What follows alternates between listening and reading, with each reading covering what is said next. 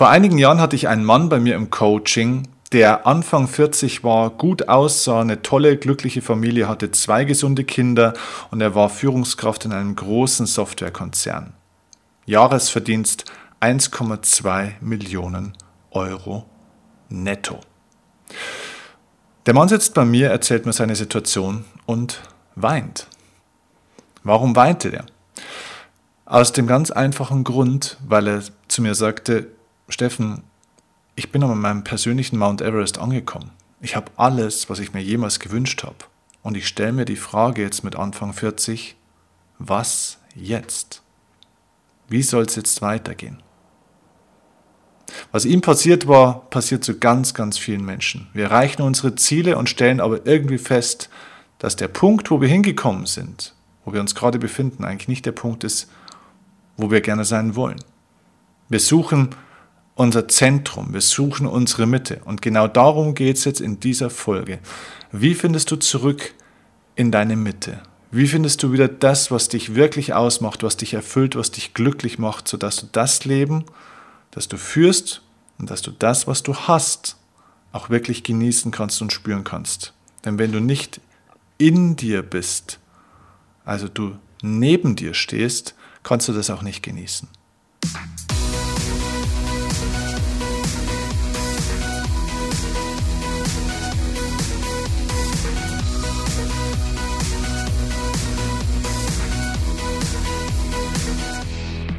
Ich begrüße euch zum Erfolgsoffensive Podcast. Ich bin Steffen Kirchner und ja, mit dieser kleinen Einstiegsstory wollte ich jetzt mal diesen Podcast auch beginnen, denn ich glaube, für euch ist es schon auch interessant, was ich so in meiner Coaching-Praxis immer wieder mal auch erlebe oder erlebt habe. Ich gebe ja keine Einzelcoachings mehr mittlerweile, außer einzelnen Spitzensportlern, aber ansonsten bin ich natürlich in meinen Seminaren jetzt immer für sehr viele Menschen da, aber ja, du kannst dir bestimmt vorstellen, im Laufe der Jahre und mittlerweile ja, sind wir ja weit über ein Jahrzehnt jetzt auf dem Markt.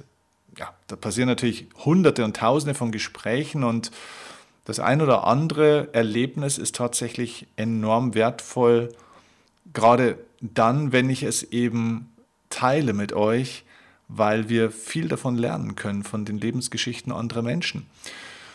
Und diese Geschichte dieses jungen Software-Managers, ich nenne den jetzt einfach mal jung mit Anfang 40, ne, also der ist ja noch nicht alt, der hat ja noch mehr als die Hälfte seines Lebens vor sich. Ähm, diese Geschichte dieses jungen Software-Managers ist natürlich schon repräsentativ für vieles, was uns in unserem Leben auch betrifft. Auch wenn du jetzt vielleicht nicht 1,2 Millionen im Jahr verdienst. Und trotzdem ist es doch so, dass wir wahnsinnig viel in unserem Leben eigentlich auch haben, wofür wir dankbar sein könnten. Und wenn ich mit Menschen spreche, und das sind auch häufige Feedbacks, die ich von euch auch bekomme, dann höre ich ganz, ganz oft, dass die Leute sagen, ja, du, mir geht es eigentlich ganz gut, aber es fehlt oftmals so ein Stück weit die Zeit, um das auch zu genießen und wertzuschätzen.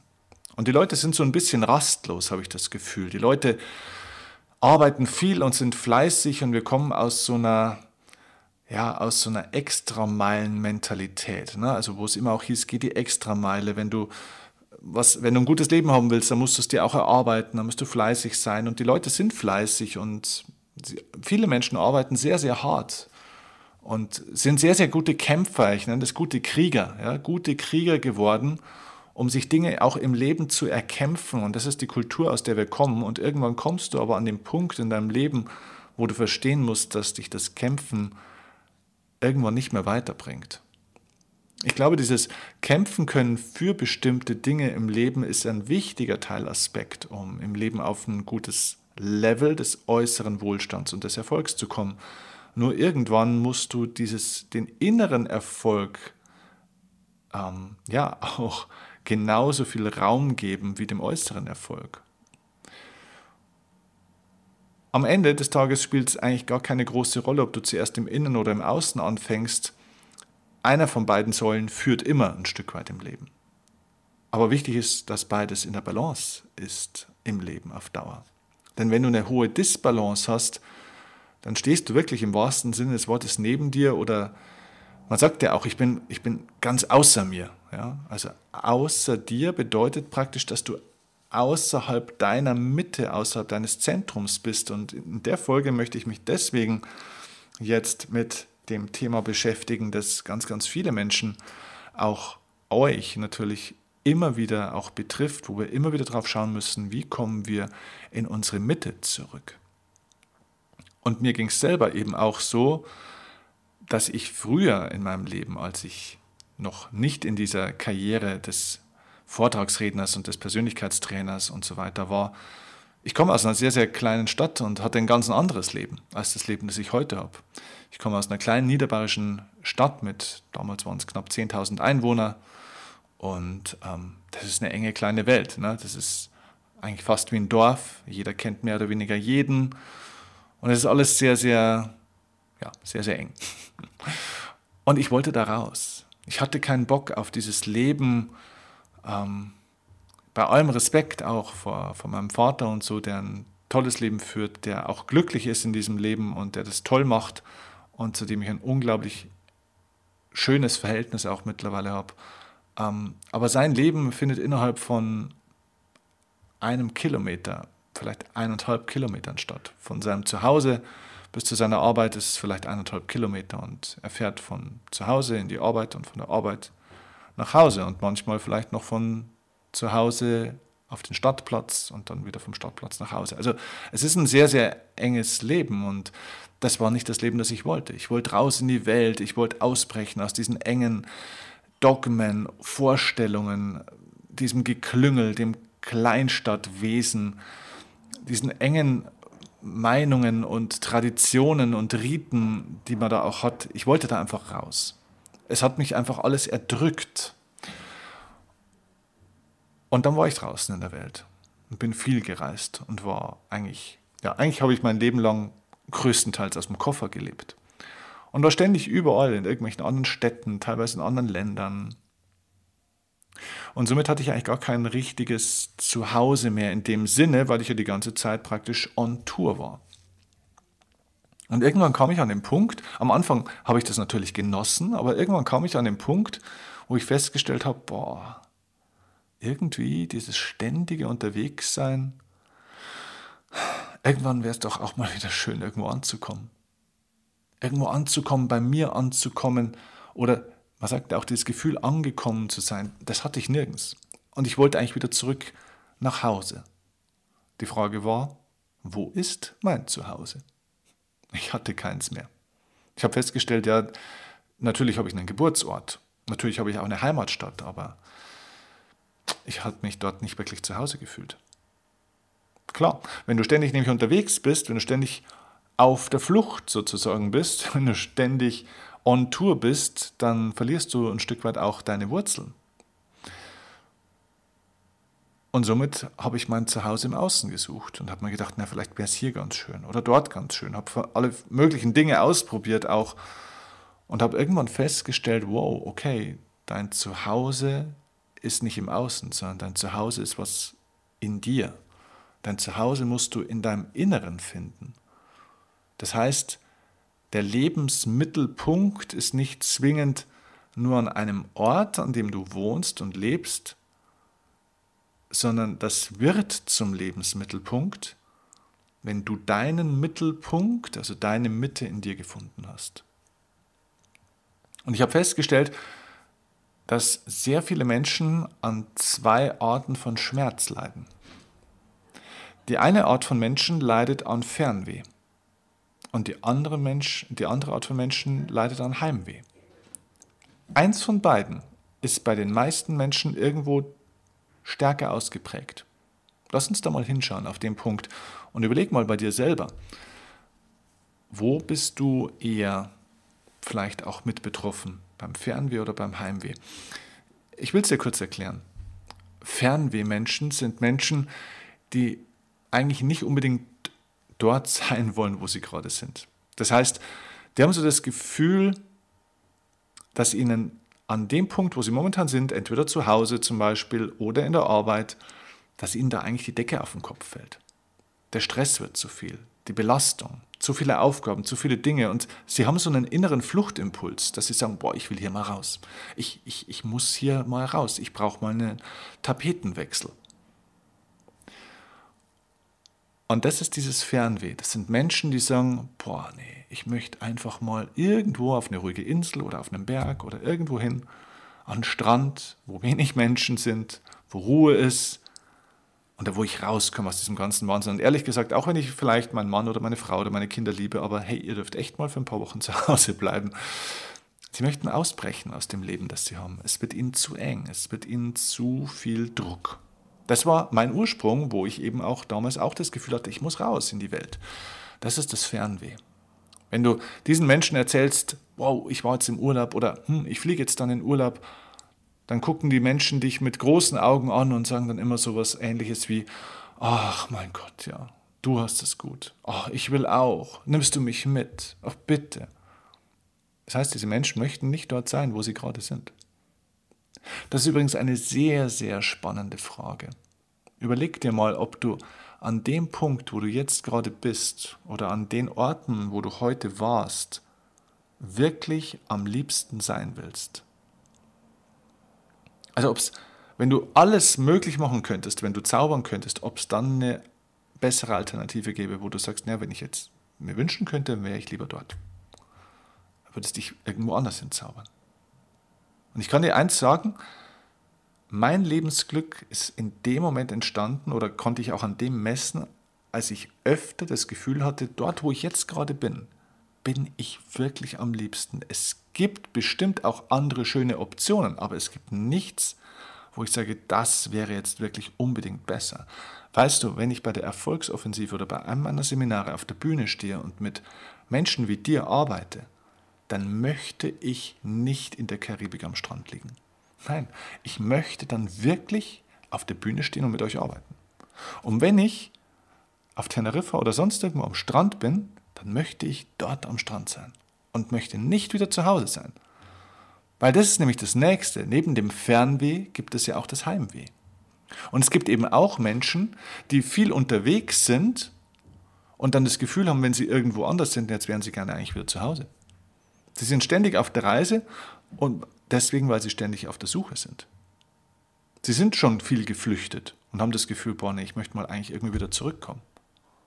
Mich regt das auf.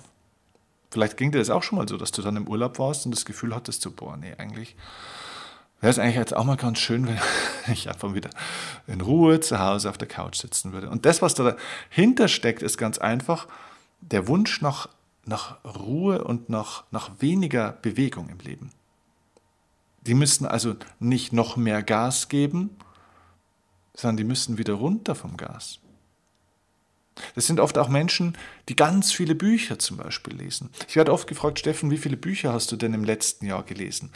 Und die Antwort ist fünf, höchstens.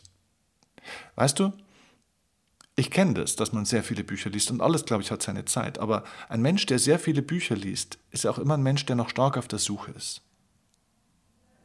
Ein Mensch, der ständig Seminare besucht, von ganz vielen Leuten, ständig zwölf YouTube-Videos in der Woche anschaut, sind Menschen, die noch sehr stark auf der Suche sind. Und dafür gibt es eine gewisse Zeit und das ist okay. Es braucht eine gewisse Zeit, wo wir auch suchen dürfen.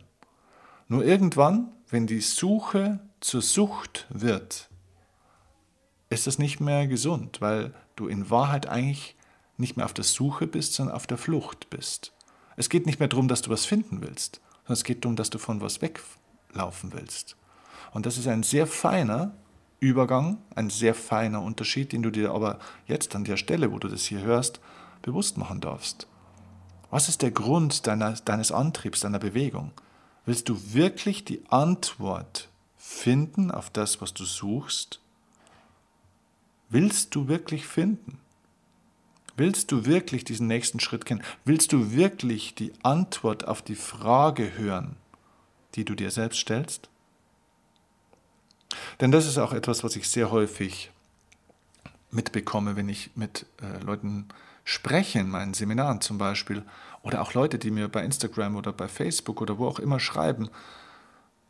Es sind Leute, die Fragen stellen und wenn ich ihnen die Antwort gebe, wollen sie die Antwort nicht hören. Denn wenn diese Menschen zum Beispiel sagen, hey, was mache ich denn, wenn ich unglücklich bin in meinem Job? Oder was mache ich, wenn ich merke, dass ich am Sonntag mich eigentlich schon wieder aufrege, dass es morgen schon wieder losgeht. Was mache ich, wenn ich in meinem Beruf bin oder zu Hause bin und mich eigentlich schon wieder die ganze Zeit auf den Urlaub freue? Wie, ja, wie kriege ich das besser hin? Die Antwort ist vielleicht, hey, du bist im falschen Job, verdammt nochmal. Du bist ein, ein äh, was weiß ich, du bist ein, ein Adler, der im, im Kanarienkäfigvogel, äh, im Kanarienvogelkäfig sitzt, okay? Du bist im falschen Element. Du bist vielleicht im falschen Unternehmen, vielleicht eben im falschen Job. Du hast vielleicht ganz andere Talente.